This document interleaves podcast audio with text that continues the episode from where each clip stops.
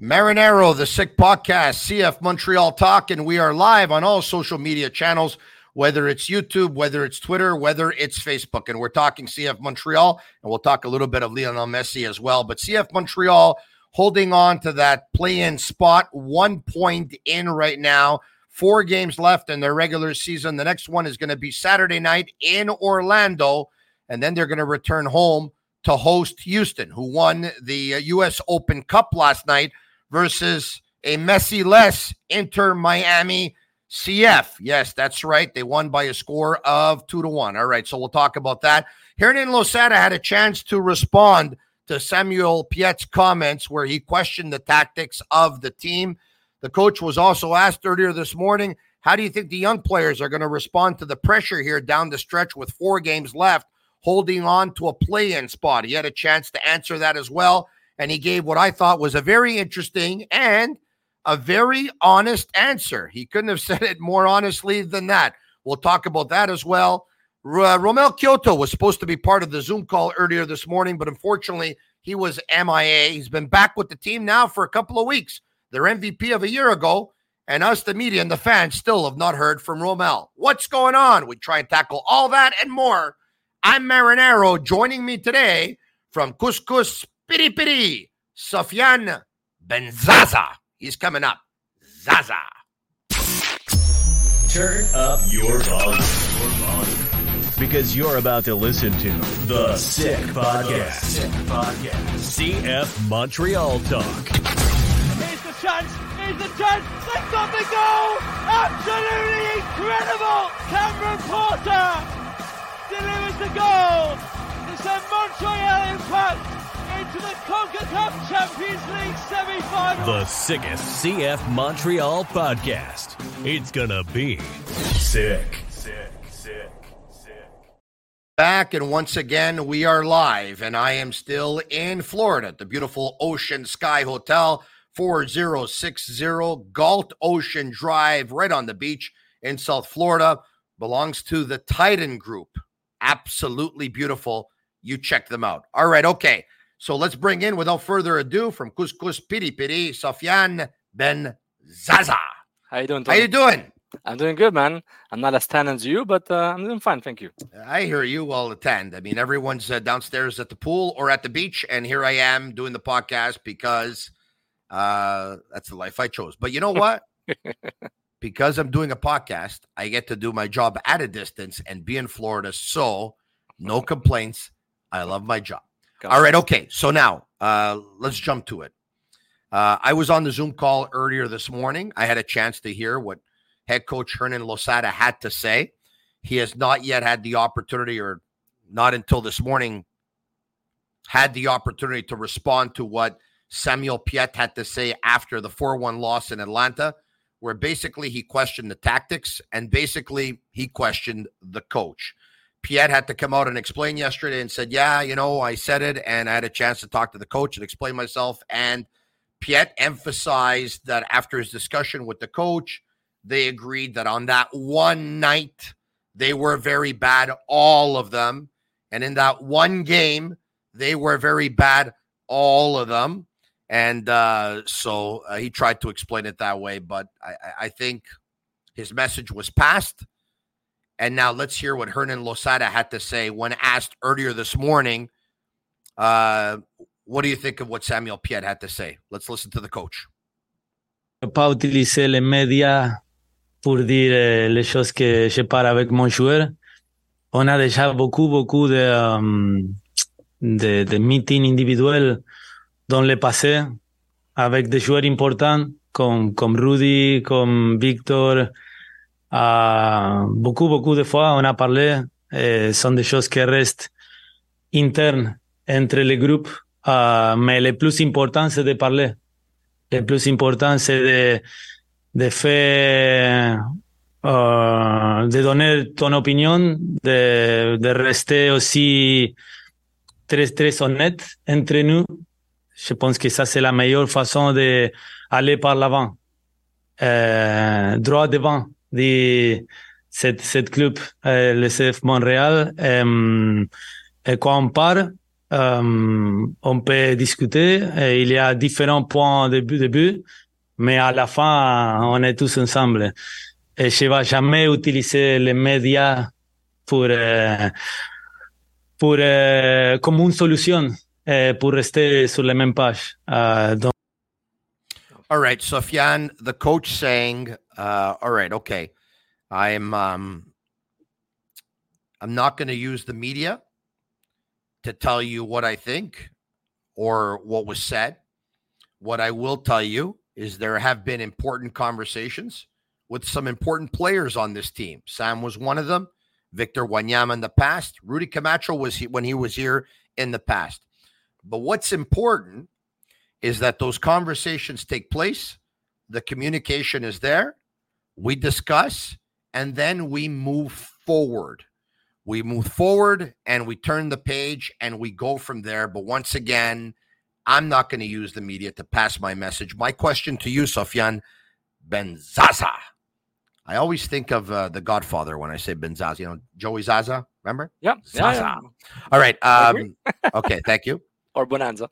What is the translation? Because in every message that an athlete gives you, a coach, a GM, sporting director, TD, executive director, you name it, president, there's always a message that they're trying to relay when they give you an answer. What do you think is Losada's message? from that uh, i didn't listen to the full thing yet but from that clip which is a very juicy interesting clip is that do i am i alone am i the only one has a feeling that maybe he's telling samuel piette not to talk that way to the media again you see he's saying Well, I'm, um, that- uh, uh, I, I- he's saying My I- translation is he didn't appreciate Piette okay so so we agree well, i'm not the only one we're two now yeah, I'll be 100. So, uh, so th- that's the difference that came up. Interesting choice that he spoke about Rudy Camacho and Victor Wanyama, especially Victor Wanyama, who has not been anywhere on the field for the past two months. you want to know why he brought them up? Tell me. Because those discussions did indeed take place. They, they did. It's true. Camacho, Yeah. Wanyama, Mhm. and Piette had deep talks. at one point in time had talks with Losada saying, hold What's on happening? a second here. Yep. I'm not so sure that the way we're playing is the way we should be playing. No, I agree. I heard the same thing, and it's just Can I add another? please Bryce Duke did it at one point this season. He didn't start the next game. magnifique. How's Sean doing? He's okay. Just checking. Sean is another story. I, I So- think we talked enough about Sean. I I don't, know. you know, with all due respect, I don't think we should talk about Sean today No, no, I was, I because was we'd be- be I- I- I- beating I a dead horse at that point. I, I was uh, I was teasing for uh, for uh, for for drama, but uh, sorry about that. It's No, no, it- it's, you know, uh, we- it's we, we like being overly dramatic on the show. It creates ratings. Go ahead. Go it- it. it's it, it's all about the messaging, and you know he he wants to control the message as anyone. You know you don't want your assistant to talk for you or your co- or your players to talk for you about the team and the club. And the Samuel Pian comments were a bit like a two level comments. What what's happening on the pitch. So he it was a sort of a re- revelation of uh, we, he revealed that well on that game no one was synchronized. So was that a a one time thing or was that a whole season thing? We knew it was a whole season aspect of things in the sense that there was not enough cohesion or tactically they're not as aware as other teams, etc., or as disciplined. So knowing and he confirmed that uh, Mr. Losada by talking about the talks with leaders like Rudy Camacho and Vito Wanyama and Piette. So there were talks about engagements, about debates, about you know criticizing what's happening so they can they can make things better. Like By the way, I appreciate Losada's answer, even though we, the media, want as much as information as possible and what all the juicy stuff. I appreciate his answer when he says, I'm Mhm. not going to send messages through the media. You want to know why I appreciate it? Because Losada could come out and say, you know, Sam shouldn't talk. Sam's not playing great soccer either. But he hasn't done that. No, no, he, Right? he, he he wants to control the messages and protect his team. He doesn't want to, things to go out of out of whack, especially nowadays. We're not in the, in the, in the 90s where it's going to be the news bulletin that will talk about you or or the newspaper. It's social media. It's everything is quadrupled or tenfold in, in as per presence and volume of the of the information of that same quote that could be taken in 255,000 different perspectives. And you know, you don't want the, for example, the Erik Ten Hag, the uh, Sancho drama in Manchester United. People can Google that what's happening as Sancho is not with the first team anymore for now, uh, for criticizing the coach and vice versa. So you, you want to control the message, you want to control the ambiance, especially it's the last stretch of the season, basically the final sprint. You need to win get three or four points to make the playoffs, and it's tight on the club who hasn't won many games lately. So, and the frustration of Simon Piette is kind of a combination of a whole season of up and downs, and I think that everyone's feeling it. I'm pretty sure many players, if not all of them, agree with Simon Piette. I'm pretty sure there was no uh, debate that you're wrong, you should have done that. And you need to control the message. And uh, I'm surprised that Olivier Renard didn't talk yet because there was a sort of, you know, not a tag, but a jab at what the club is doing. You know, Simon Piette said in the this week that yes, I was a bit rough. Well, the next time you're going to hear Olivier Renard is going to be at the end of the season. There's no reason why he should talk now. Um, yes, we but want him to talk now. We want but there's now. no Yeah, reason why he should. Yeah. No, I agree, I agree. But there is a uh, there was a two level to Piette's comment, uh, the coaching and the club in general, how it's working. Even though he said I know, and- I know that, agree I know that, I know that Nilton on the podcast that we had a couple of days ago, Nilton Yeah. George from Couscous Piri Piri, said that in his opinion, Piette not only took a shot at Losada, but he took a shot at Olivier Renard too. He tried to explain to me his thinking on that one and his rationale. I still disagree. I still think Piette was taking a shot at Losada and not Losada and Renard, Yeah. but maybe Nilton's right. But if you're taking a shot at Losada, and you you are partially taking a shot at what the club has been doing this year, which is what Not necessarily. Rob Piette could think that uh, that uh, they have uh, good enough players and they're not playing as good as they should. There's that too. Okay. Um. You know, so I, I I didn't see it that way, but I I respect I- Nilton's I- opinion. no, I can go with that. I can go with that also. But at the end, the club needs calm and and sort of re- re- relative zen to be able to you know get the next game. The next Look- th- they need three points out of at least I'll say this. three games. I'm not crazy about the way this team plays. I've said it since the beginning of the season. No, Okay. no. Um, maybe this is the only way that Losada knows how to play them. Mhm. Maybe, maybe Losada thinks that if he tries to play another way, which will be more appealing to someone like me and someone else, Mhm. that he's not going to have the same points in the standings. His job is to try and get the most points out of this team to try and get them in a playoff spot, even though not too many people think they will be in a playoff spot. It's his job to get them in. If he gets them in, you and I could say whatever we want about the way that they play, their playing style, their playing philosophy, their Mhm. formation, their tactics, this, that, or whatever. Mhm. If he gets them in, or if they get in, he won. I agree. I could even argue, Tony, that even if he doesn't make the playoffs, he's only one or two, three points away. He said, "Look what we did. All these changes to the club, and I was able to take this team so close to the to, to, to the to the to the main goal, the main objective. So close. We went to the Canadian Championship final. You know, we we almost came back to, to beat Vancouver at Vancouver. We, we did it. We did that. He still has arguments to see. Look at all that." Sort of like uh, post Nancy mess that happened. Uh, Yeah, what, what's the translation of what he's saying? This translation is you can't make chicken salad out of chicken feathers. but I'm coming really close to making a chicken salad out of chicken feathers. yeah. That's what he's saying. And Yeah. you know what? Once again, is he wrong? No, He's not wrong. no. He's Uh, got a nine million dollars in salary, a couple of million of which is being paid in GAM. Sometimes, some nights, half of that money is on the bench or out of the lineup, exactly. and he's going. Look, he's he's in there. He's in the mix. Did he get blown away by a much better opponent on Saturday? Yeah, That's normal. it's going to can't expect it. happen. And and, and Tony, the, the, the struggle I've been having all season is to, you know, take off this addiction we had of the Thierry Henry and Wilfried Nancy style of play that culminated into an amazing season in 2022 last year. So even for me, it's it's been difficult to just like separate those two things. It's hard. It's very hard because you don't have you don't you don't have the coach, you don't have the staff, you don't have Kone, Mihailovic, you don't have Quioto that's uh, 100% uh, or most of the time uh, healthy, etc. All these Alistair Johnston, etc. Mr. Johnston, yeah. Exactly. So you don't have all those. Uh, that's missing. So you, you can say that it's a very different team that we're good, even even a very different club, uh, in the sense, and and that's hard to dissociate both for me for a while.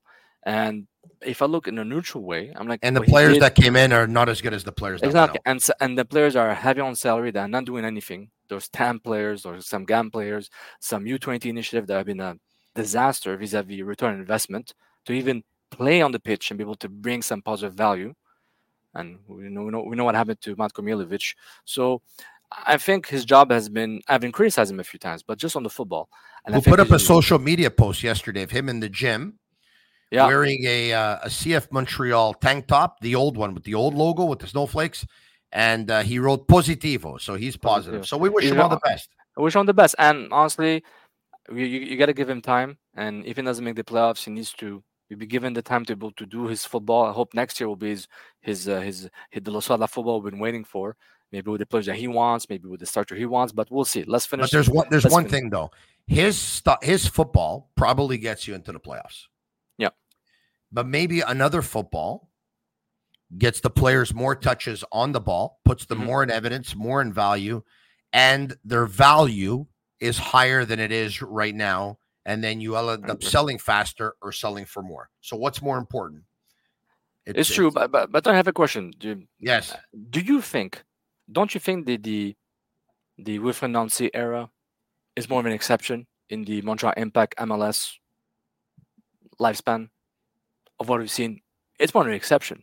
What he did a used to- fantastic job with Yeah. this team. More so, he got more Yeah. out of his team um, and played a nicer style, in my Yeah. opinion, than probably any other coach this franchise Yeah. has had ever since they've been in MLS. And the closest coach that did it in his own style, very close to the Losada style, was Marco Schallibaum for the first half of the season. It was a different style, but he really maximized his players. Some players are at their prime, and we had the Di Vaio effect. So I just want to say, and I'm read, I don't want to be boring with this, guys and gals, is that the what Nancy did, well, what everything did, Nancy, Renard, Vassili Cremanzidis, the staff, the players, was an exception to what we used to consume in Montreal in MLS since 2012 hasn't happened. Very few clubs do this. What Montreal did last year. So it's it was hard to get back into the routine. Oh, it's all Montreal, Remy Garde, uh, Frank Klopas. It's Yeah. up and downs, up and down. So and I think Losada with better players would have been have a better result and been higher and higher Okay. in size. I think. Earlier this morning, Losada was asked the young players here down the stretch, they're going to feel the pressure with four games left. Your thoughts? This is what he had to say. Et là, honnêtement, pas de pression. Parce que personne croit qu'on peut faire la série. Donc, on est dans une position que, que personne il a imaginé, ou pas beaucoup de personnes. Oui, le club, oui, les joueurs, oui, nous-mêmes.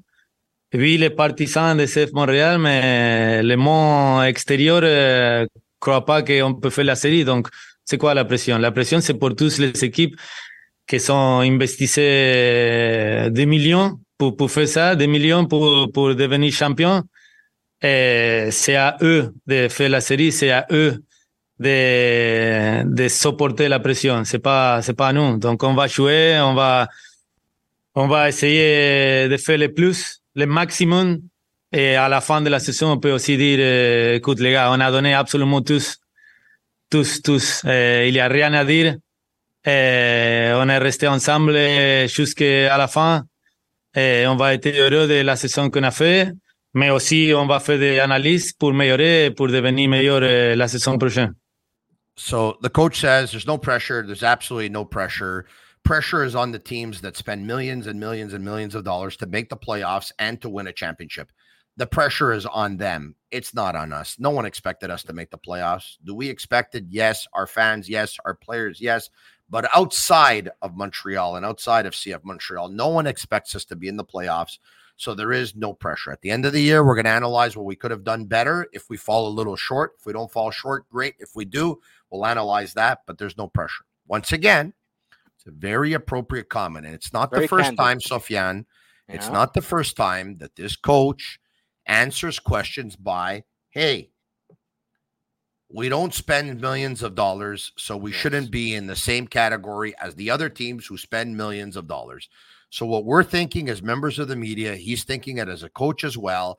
And I know the coach's job is to get the most out of his players and sometimes do miracles with his team, but sometimes you can't. And sometimes you got to face the reality that if you're going to be outspent by other teams, you're probably going to have an inferior team. Um, it's not always like that because there are some teams who don't spend wisely, as we saw this year and as we've seen in the past. But that's what Losada had to say. With there's a little bit of a there's there's A caveat. there's only one thing that with a caveat, if I can. is that Renard expects this team to make the playoffs. That's Renard expects this team to make the playoffs. And even though Losada says if we fall short, you know, no one really expected us to make it outside of our group. Yeah. If they miss the playoffs, there will be a press conference and they're going to tell you that they didn't, probably didn't expect to make the playoffs because their team, you know, they lost some key elements. Injuries, And trades, It's the first year for. Losada. It's a new coach, new system, new culture, new this, new that, all The- that stuff. The Okay. classic, and it is true. The classic, but it's And and it and it is true. Yeah. But that'll be the answer. If they don't make the playoffs, they'll tell you that they kind of expected it. Yeah. But deep down inside, they want to make the playoffs and they believe that they should be in the playoffs. especially you know it's you can be number nine out of 15 and, and make the having having so- having said all that, I agree with you. Uh, even if Losada doesn't make it, I mean, at one point you need a little bit of stability. But it'd be interesting if at the end of the year, the players who have met with him, a lot of them say he's not workable Can't they work with they him. air they air their their dirty laundry. You Yeah. know, it's true and also it's Renard's first chance to evaluate him in a full season he hired him he saw his cv his profile DC united belgium okay i like his philosophy i like his style he's young he speaks french two in one perfect so he's saying to himself well this is my chance to see how he does He Mhm. saw the, the sort of the comeback during the summer, the basically flawless record at home. So if he was losing at home too, I don't think he would finish the season to be honest. But the flawless record at home, it's uh, it validates Renard's choice, which is I think Losada is a, he seems to be a good coach. I don't I don't have a UEFA license, so I can't really evaluate a coach. But uh, what's interesting is that I don't know why he had to answer and compare himself to rich clubs. That's that's the only that's the thing with when I hear him talk is his du- duality. because He- it he- frustrates him, Sofiane. He I- I agree, but- he but- but- wishes he was coaching a team that was spending But- twenty million. but it wasn't the question. He added on to, in his answer when he answered the question to, well, other clubs have more pressure, they have more money. That's possible. It's true. It's, but it's Columbus, true, ha-. Uh, like uh, when Finlandia has a lot of pressure to make the playoffs and to win MLS Cup. It's a different budget. It's a different level of. It's a different level of expectations. He's right with that, and just it's interesting the jabs that were not necessary, but that's his choice. You know, uh, everyone has emotions. Everyone uh, is his own person. But I found the jab a little bit like, man, that wasn't necessary, and even a team that spends a lot and has But a he lot of also pressure, he also he also wants to remove some of the pressure off him. He know look, he was just criticized by the most important player on the team, the local boy, the captain, Samuel Piette. Yeah. Losada is not stupid.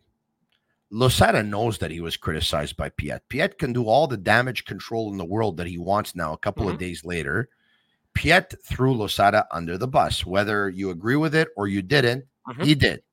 Okay. Losada now, your immediate re- he he wants to he wants to defend himself.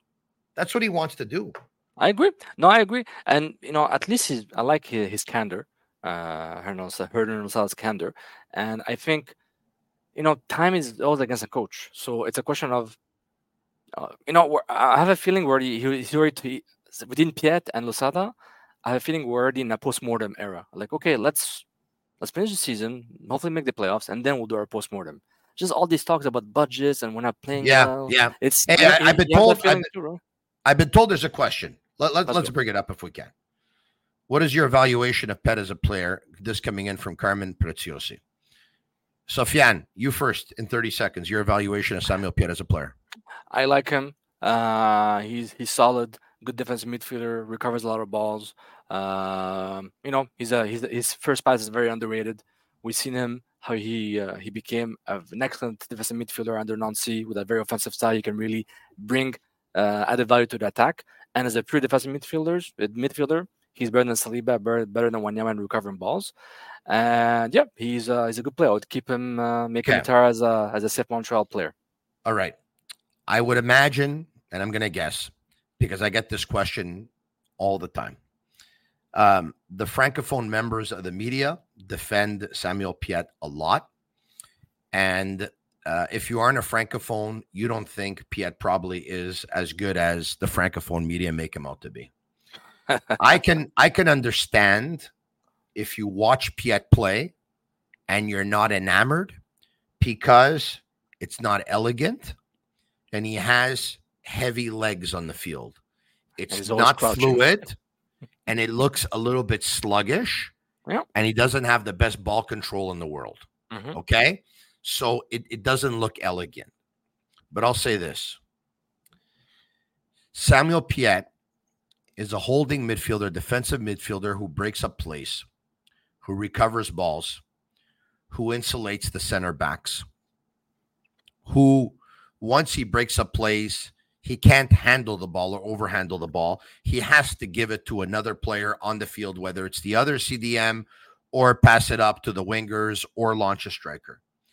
He has the ability to put out a 30 yard cross on the foot that not everyone has the ability, 30 plus yards, not everyone has the ability to do. Does he have offensive instincts to his game? No. But in his role, you usually don't. And um, you don't need to. he he plays one touch soccer, which he learned in Spain, where he was there for a couple of years. And I think that Piette is a smarter player than a lot of people give him credit for. So he brings energy, he breaks up plays, he's defensively strong, he's a leader, he plays one touch soccer, he's got a pretty good pass. He's not elegant, he doesn't have offensive instincts. He doesn't have great ball control. He looks a little sluggish. He plays a little sluggish for some, but I think that uh, Samuel Piette is better than a lot of people think. Oh, yes. Uh, now, And- and does, he people- and have, people- does he have a ceiling? No, I think he's reached the ceiling. Yeah, and it's perfect. That's his think that- I prime. think I think he is who he is, and I think And you know um, he'll play Isn't- the next isn't it- couple of years here. Tony, isn't it good to know who you are? Isn't it better to know your limits and be not limited, but at least know where your scope is instead of being lost? Like uh, Choinière could have been lost almost if he never found Yeah. his position with Losada. Like Bryce Duke, a bit like, what are you exactly? How can you execute? You know, you need to look at each player in his own position, his own specialty. You look at Gattuso wasn't the most elegant player on a team, or and he looked very sluggish, and it didn't look like he had great ball control, and it didn't look like he was a great passer. But he ended up playing for some great AC Milan teams that won championships because every team needs Yeah. role players. Piette is a role player. Exactly, and and and we should you know we should more focus is uh, what is my evaluation of the future good striker for CF Montreal. That's what we need to focus on, not on Piette or Wanyama or Choinière. Focus Yeah. on who's the They next uh, striker. Yeah, they don't evaluate strikers very well. Okay, so now let's move on. I think I think the, the proof is in the pudding. Uh, okay, so let's move on. Uh, of course, you know where I am. I'm in Florida, and yesterday was the big game. And I want to show you something. Okay, I want to show you something. and we all know that Lionel Messi did not play last night, and I'm going to tackle that in a minute. But have you had a chance to see the video that I put up on social media by any chance? Yep, I did. Okay. So for those who didn't, so I'm making my way into the DRV PNK Stadium, and we're going to show you two different videos that'll go on for about just over a minute each. Okay. Watch carefully.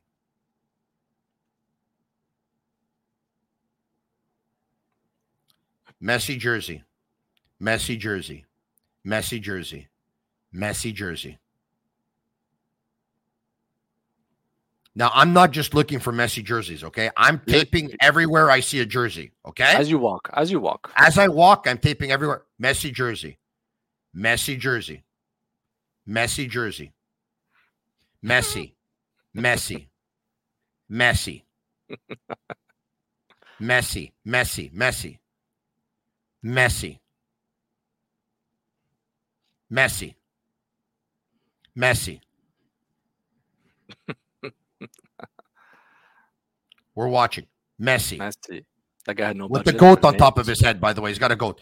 Messi, Messi, Messi. I haven't seen another player yet. Messi, No, not Busquets, Martinez, Jordi Alba, Messi. Kremanziki. Who's Kremanziki? Cremaschi. Uh, Messi. About, I'm tired. Mamma mia, Kremanziki, Mosito. it think I think. Uh, what the, what the house called him. Messi. Messi. Oh, Messi. oh, Messi. I am horrible. You know what? Messi, Messi, Messi. Messi, Messi. This is this is uh where you're about to you got to uh, empty your pockets and, and show whatever you're you have on, whatever.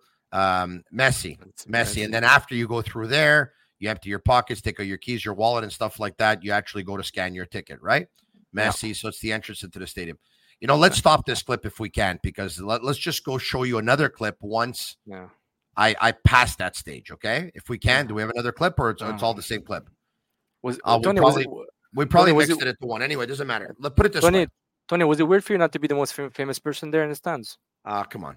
Uh, Come on. Of, of course, I was. I I wasn't even the ten thousandth most famous person there. Like the, the who's who of like everybody was there last night. Zinedine Zidane was there last night. By the way, I don't know if you had a chance to see that. I see that, and you. I remember you gave a nice assist to him in Uh, Montreal.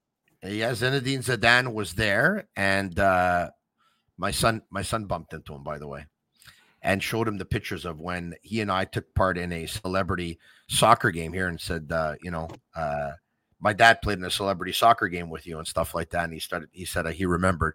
I didn't Oh. see him unfortunately because um, you know. Uh, my son just got to where he had to go to meet people last night, and uh, and I couldn't keep up with him. So uh, I, I did bump into Maxi Rodriguez, by the way Yeah. who used to play for the Argentine national team. I bumped into him.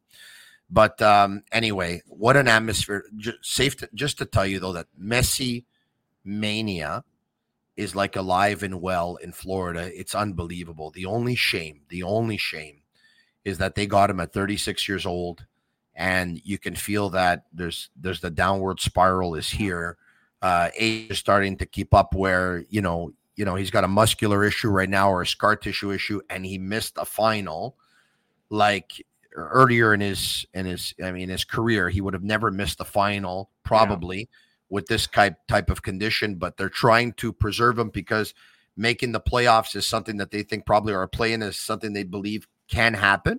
Yeah. and uh, so they don't want to risk him. Uh, look uh, a But lot of you- you- people a lot of people reached out to me last night and yesterday and this morning and said are, are you mad that he didn't play But uh, because you? Uh, I I, sh- I shelled out a pretty penny for them. Okay, now I remember the story, Tony, and uh, respect but, uh, for your uh, football culture uh, love. but do you but I'm gonna how- but I, no, I just want to say this. I want to say this. Please, please do. I'm not upset. I'm not upset. Am I disappointed? Of course. When we found out that he wasn't playing, I was distraught. But when you buy a ticket to a sporting event or a concert or whatever, there are no guarantees that the performer, the artist, the musician, the athlete is going to be there. If they are there, there's no guarantees on how well they're going to play. Uh, there's no guarantees on how much they will play. And that's the risk you take when you buy a ticket. So, I mean, it is what it is. I, I, I still very much enjoyed my experience. I would have loved it a lot more if Messi was there. I believe that Inter Miami would have won if Messi was there. Uh, Sure. but they did not play very well with Messi not there, especially not in the first half. Um, Houston picked them apart with ball possession, and then Houston picked them apart with a couple of counters as well. Houston was able to find the spaces, and uh, I think Houston was deserving winners. I think Miami woke up a little bit too late, and uh, and, know- Houston uh, is having a great season. They already make the Yeah. playoffs pretty much, and they have a U.S. Open Cup. And and I think ha- having a U.S. Open Cup trophy for Inter Miami would have sort of Yeah. almost validated their season. Okay, let's say we miss the playoffs, but at least we have a U.S. Open Cup and the Leagues Cup. So uh, Leagues Cup, the um, you- you- uh, that was U.S. Open Cup final last night. Lamar Hunt Trophy. Uh, Bobby. Yep. Uh, Bobby says, and I know his name's Bobby because he's texted before. I've said this a thousand times. CF Montreal has no player that you want to buy their jersey. Also, who wants a jersey with a giant bank logo on it? Everything Saputo does is anti-fans. Well, there's a reason why it's got a giant bank logo on it. Uh, because they're probably getting over five million dollars a year for that bank logo on their jersey. That's number And- one. and BMO Uh, is is kind of. I don't by by the way, I don't I don't know how you lose, you know, 11 12 million dollars a year when you have a bank sponsor Yeah. like that on your jersey. I really don't, but anyway, I'll take their word for it. Um and and the, the other thing I'll add about Messi is everyone's making money off Messi in Florida. It's unbelievable. The amount that like so the, the- they had to add seats, right? Or whatever. They was completely sold out. They went um, there are people that have businesses or homes in the vicinity they're charging, you know, people for parking. So if you want to park at their home and then walk a couple of minutes to the stadium, Wow. you can park in front of their home. You can park in front of their business. You can park in front of their company. It's twenty dollars US for the parking. At the end of the game, the amount of people selling hats, um, aprons, scarves, um, pennies, jerseys, all knockoffs, of course.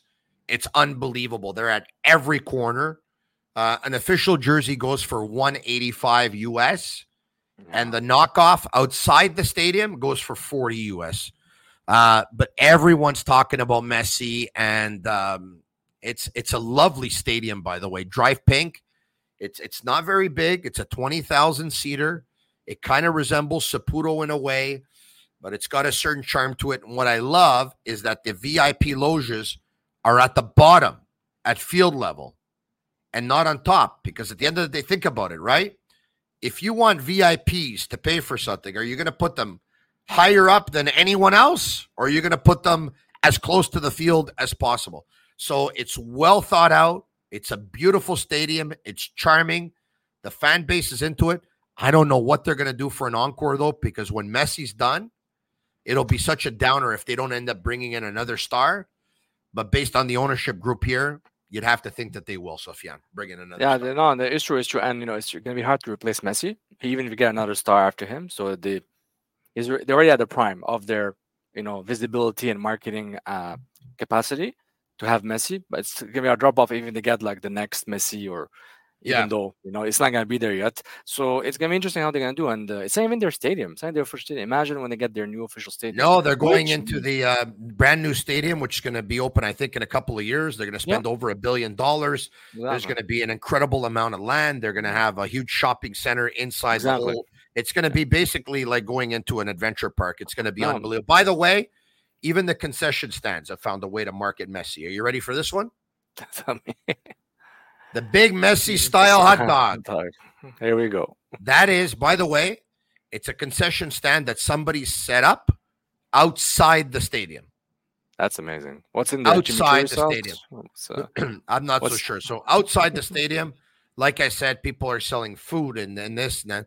There was a big tailgate. The game started at 8:30, Sofiane. There were people outside. I don't know, maybe earlier than this, but I could tell you that there were people already outside as of 5 p.m. And I know that because there were people that were staying at the same hotel that I'm staying at here, the Ocean Sky Hotel and Resort at 4060 Galt Ocean Drive, right on the beach in Fort Lauderdale. I was talking to them while we were in the pool earlier in the day, and they were telling me that they were going down to tailgate at 5 p.m. That's crazy. Uh, they were from Houston, by the way. They're from Houston. A lot of people that I bumped into, they told me that there was give or take anywhere between close to a thousand fans who made the trip down from Houston to watch their team, and uh, they were tailgating. Uh, and I ran into a couple of other gentlemen who I asked them who they were cheering for, and they said we're just Messi fans.